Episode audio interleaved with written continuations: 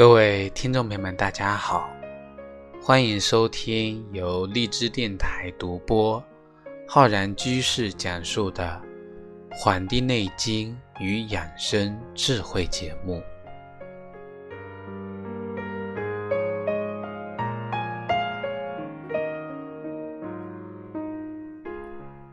本期节目呢，是我们中医梦想故事会的栏目。我们今天呢要分享熊继柏先生的一个中医访谈录。那么熊继柏先生啊，是我们国家级的名老中医了。那么今天呢，啊这个访谈录的题目呢就叫一名真正的名中医。那么他呢从这个中医啊四个角度来为大家纠正了。在学习中医过程中，我们很多中医人啊，容易犯的一些错误观念。那么，我们很多听众朋友和热爱中医的啊听众朋友呢，可以呢在了解这个访谈录的过程中呢，来学习我们中医的一些啊一些知识跟一些境界。那么。我们的熊继柏先生啊，认为中医容易犯的这个错误之一，就是认为中医呢是经验之学。那么，中医如果要有临床经验呢，更重要的是啊，中医要有理论的指导。如果没有了理论，中医永远呢都提不高。那么升华不了，所以呢，这个我们的熊继柏先生就跟各位听众朋友说啊，就是我的学生都知道，我看病呢绝不是用几个固定的药、固定的处方，而是要根据呢病情来病症论治，特别是碰到很多疑难杂症的时候，如果没有理论指导呢，是绝对看不好的，何况呢？中医本来就有一个完整的病症论治的体系，因此啊，那些说中医是经验医学、是伪科学的呢，都是错误的。他们不懂得中医，我们呢也不屑与之一谈。中医呢有自己完整的理论体系，不把握好中医的理论。是无法呢当好中医的。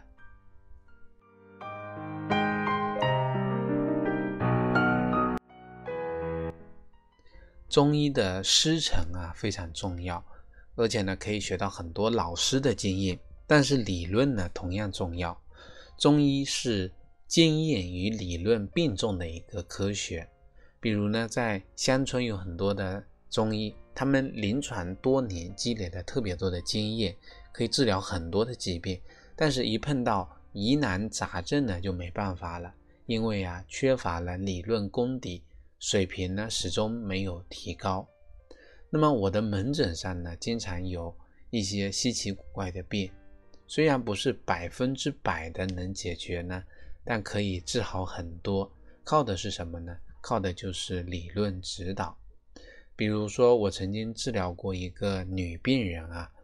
自述自己呢，啊，小便比较频繁，但是呢，尿色不黄，有尿必解。如果说稍微忍一忍啊，不去这个小解的话呢，就会立即呢，双手掌心以手腕处呢出现胀痛，而且呢，胀痛呢会逐渐加重。只要去小解了，解了小便，那么这个胀痛呢就随即消失了。那，碰到这样的怪病呢，你怎么考虑呀？那就要用上这个理论了。手掌是手少阴心经跟我们的手厥阴心包经的经过之处。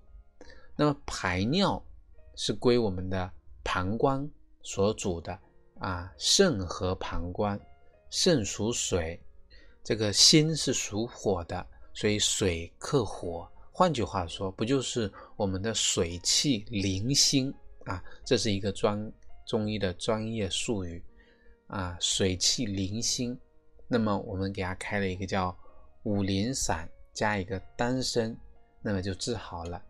这个方子非常简单啊，如果没有理论指导呢，就可能不知道会想到哪里去。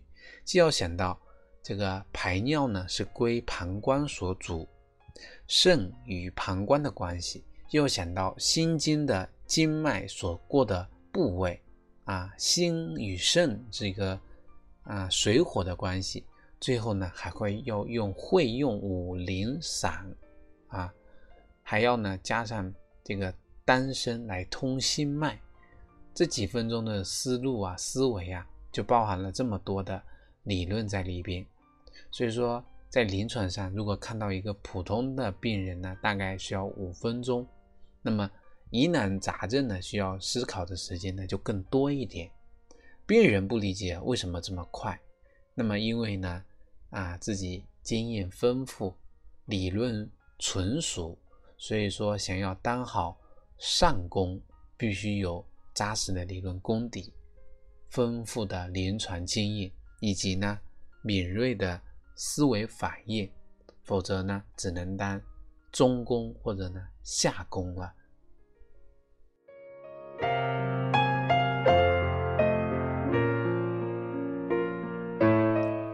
这个呢是第一个观念啊。第二个错误的观念是说中医呢越老越吃香啊，这个是我们很多老百姓的普遍观念了。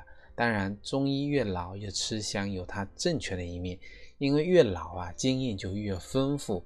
就比如啊，那个当了五十多年的医生，就看了几十万个病人，看的病种那么广泛，啊，经验当然就丰富一点了。即使只看了十分之一的数量的病人啊，也会积累很多的这个临床经验。但是有一点啊，啊，就像。自己跟自己做比较，我年轻时能治好的病人，如果放在今天，我不一定能够治好，这是为什么呢？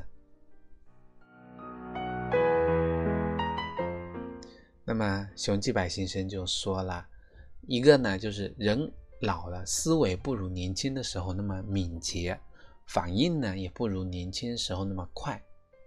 第二个呢，就是用药不如年轻的时候那么胆大果断。在一九六三年的时候，一九六四年的时候，治疗这个牛脑啊以及乙脑，我用的是这个清温败毒饮，石膏呢就会用半斤，黄连啊会用一两，丹宁呢真的是大砍大杀，胆子大得很。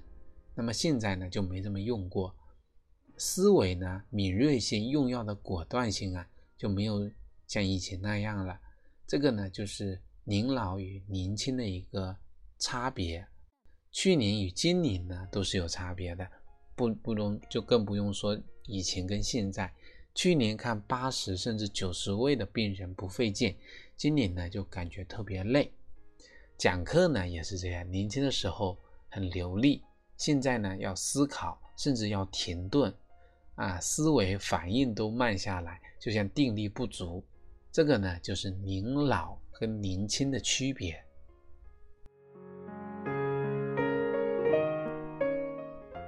当然啦，您老了也有一个优势，那就是比较稳重。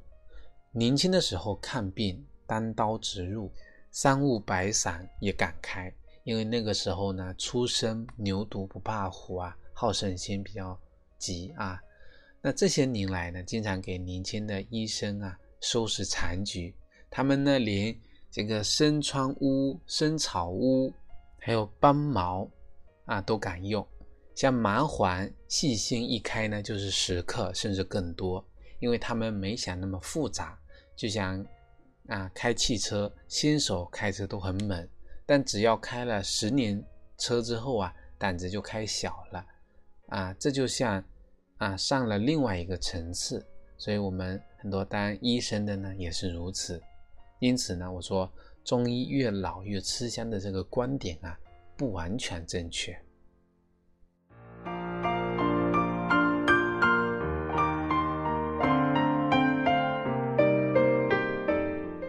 那么第三个错误的观念啊，就是我们很多人讲的啊，中医专治慢性病，那么专门呢搞调理，这是一个最大的误区了。很多病人啊来啊看门诊都说，请你给我调理调理。我一听就很不高兴，我说我是来治病的，不是来给你搞调理的。啊，没错呀，我们中医呢是可以调理身体。我们《黄帝内经》就说了，说检查阴阳所在而调之，以平为期。中医治病呢，就是调整内在的阴阳，使其呢平衡协调，这是一个总目标。但呢，具体到某一个疾病，它就不仅仅是调和的问题了，就如同打仗一样。该杀就得杀，该砍就得砍，该扶正就得扶正。那为什么很多老百姓，甚至我们的中医队伍当中呢，某些人都认为中医是搞调理的呢？那主要是因为现在大量的中医啊都不会治病了，所以老百姓都认为中医呢不会治急性病，只能啊搞调理。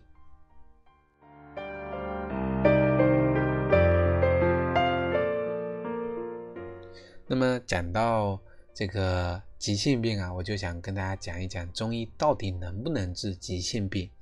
首先呢，看我们古人能不能治急症啊。第一个治急症的就是我们的扁鹊，他治疗过这个，他们当时啊，治疗他们国家啊国国太子的失厥，当时病人呢都已经躺进了棺材了，他看到棺材啊滴血。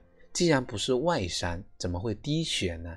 那打开棺材一看啊，发现这个棺材里的人呢还在呼吸，于是呢把他救活了。这不就是我们非常典型的中医治疗急症吗？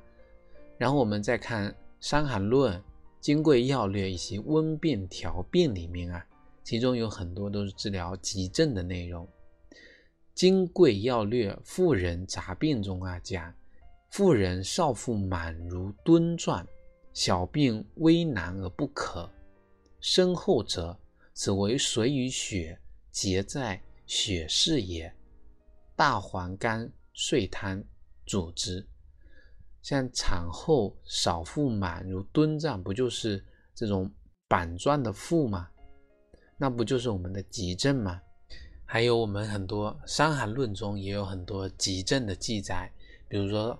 发热恶寒身疼痛不汗出而烦躁者，大青龙汤主之。啊，这些呢都是急症的症状啊。啊，《伤寒论》《金匮要略》中有很多，我们的古人啊也是可以治疗急症的。温病学就更不用说了，因为温病本身就是指热性的啊急性的热病、传染病。虽然它没有取名，我们现在取的流行性啊、出血热、什么 SARS 啊，还有这个禽流感啊，但实际上它包含了这些病。比如我们里面的这个哮喘症，古人叫马皮风，SARS 不就是发热哮喘吗？中医认为呢，是我们的肺热壅盛啊。流行性出血热呢，有发热出血。中医认为呢是热盛动血，中医还有呢热盛动风啊，发热抽搐，脚弓反张，这个热人啊心包症出现发热、神昏、荡语，但这些急症呢，古人都有详细的记载，有症、有方、有药，这些呢都是急性病的啊治疗。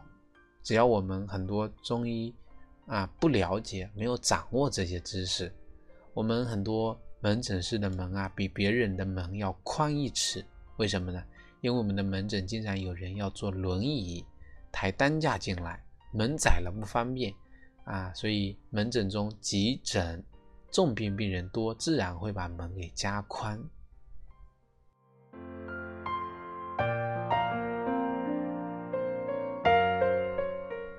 那么我比较了一下呀，在农村治的急诊比慢性病多，在城市治的慢性病呢比急诊多。这个呢是因为大量的急诊啊都到了西医院去了，到这里来的急诊呢，都是西医院治不好的。因此呢，说中医呢也要学会治急诊，尤其是在农村，不能够治急诊就不当一个好医生了。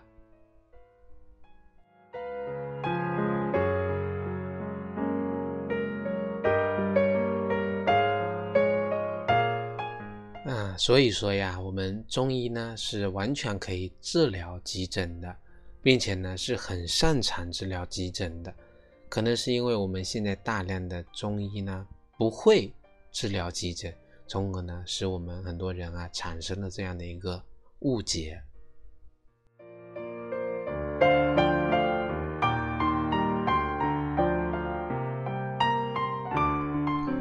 第四个错误的观念呢，就是中医治病啊不用方而只用药。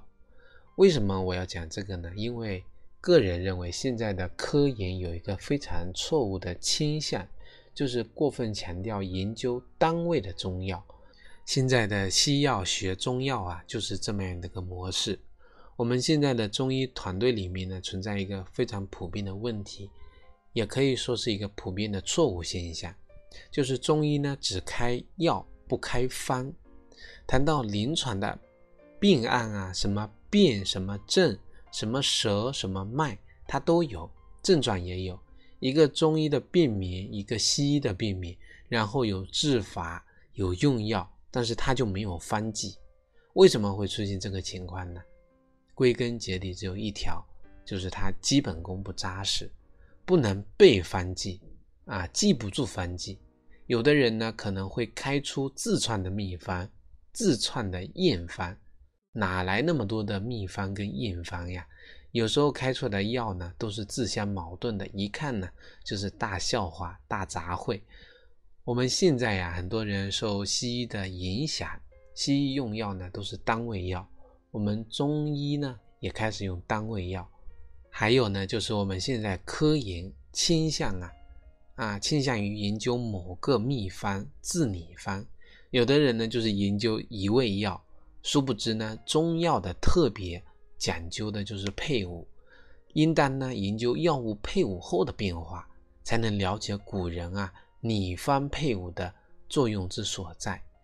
比如说麻线石甘汤啊，还有麻黄汤、麻线乙甘汤、麻黄灵窍赤小豆汤、麻黄生华汤，它们的配伍不同，那么作用呢就不同。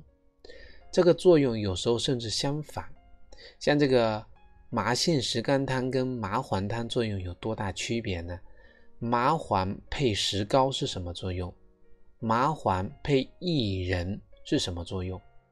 麻黄配灵窍和赤小豆是什么作用？麻黄配桂枝有什么作用？麻黄配杏仁有什么作用？麻黄配生麻有什么作用？为什么不去研究这个？这个才是真正的奥妙的所在，这个才是我们现在中医呀方剂的奥妙之所在呀。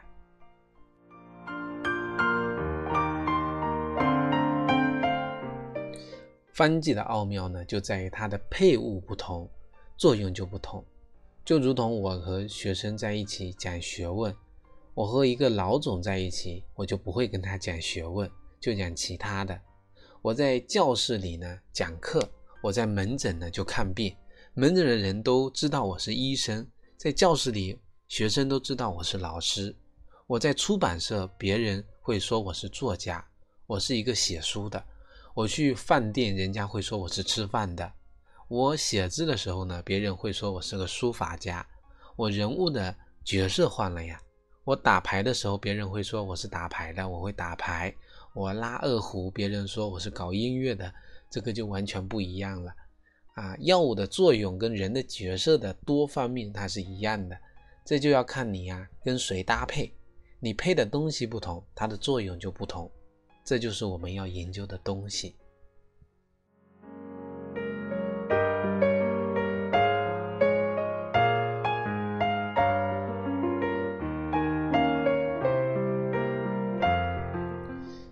所以说，中医治病呢，绝不会用单位药，而是说用方。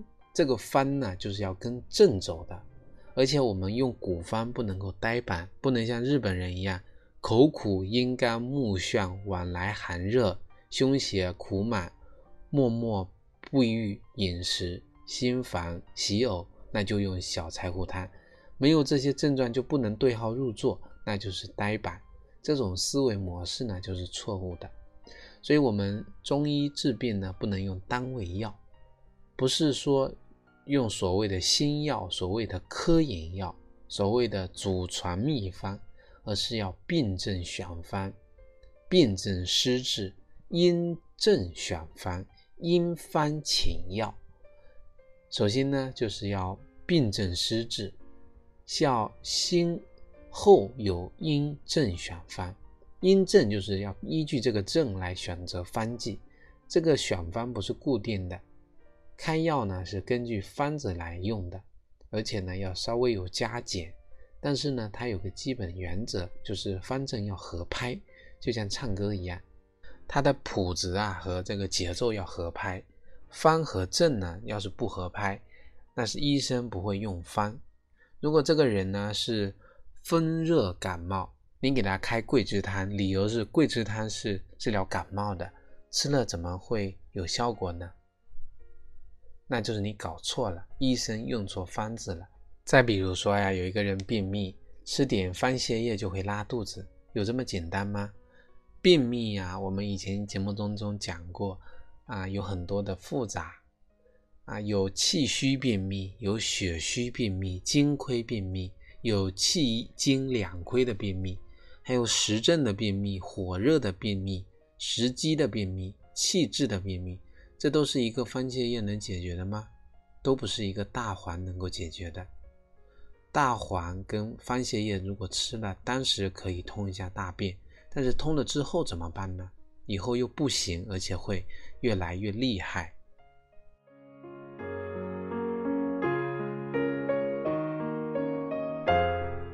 如果是金亏的，就要用针叶汤；气虚的呢，就得用黄芪汤。血虚的话就得用加味四物汤，火热的话呢就得用大承气汤，气滞呢就得用六磨饮汤，气火相金的就要用麻仁汤，肾虚的呢就得用济川煎。你看有这么多不同的情况，就得用不同的方，绝不是说一味药就能够解决的。这个就是中医啊。治疗各种不同的病症的奥妙所在，这就是我们今天呢啊要跟各位听众朋友分享的我们熊继柏先生的这些观点，也是我们很多人啊认识的这几个观点存在的误区。说中医呢，它不是一个纯粹的经验医学，必须要用理论来指导临床，并不是呢越老越吃香。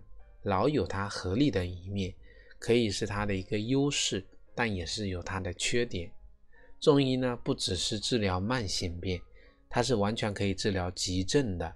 中医治疗疾病也不是用一味药、单味药啊，也不是用秘方、硬方，而是要病症施治，因症选方，因方请药，方正呢必须合拍。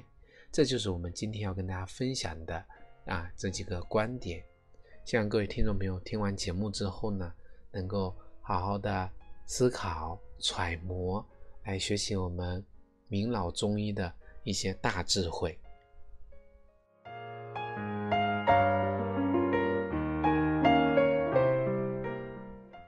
好了，我们本期的节目呢，就跟各位听众朋友分享到这里，非常感谢大家收听。如果大家想学习更多中医知识，可以关注我们《黄帝内经与养生智慧》的微信公众号、养生交流群以及我们的新浪微博。如果想学习更多中医基础理论知识，可以在网易云课堂搜索“中医基础理论”或者搜索“中医诊断学”的课程。另外呢，我在二零一九年的一月一号开始呢，在我们的清聊直播间开辟了。我们《黄帝内经》日思夜读的系列课程，希望通过完整的、系统的学习我们《黄帝内经》，来帮助各位听众朋友呢，更好的掌握里面的知识。如果大家感兴趣呀，可以在我们的《黄帝内经与养生智慧》的微信公众号的下方菜单栏点击《黄帝内经日思夜读公开课》啊，进行关注学习就可以了。好了，我们本期的节目呢，就跟各位听众朋友分享到这里，非常感谢大家收听，咱们下期再会。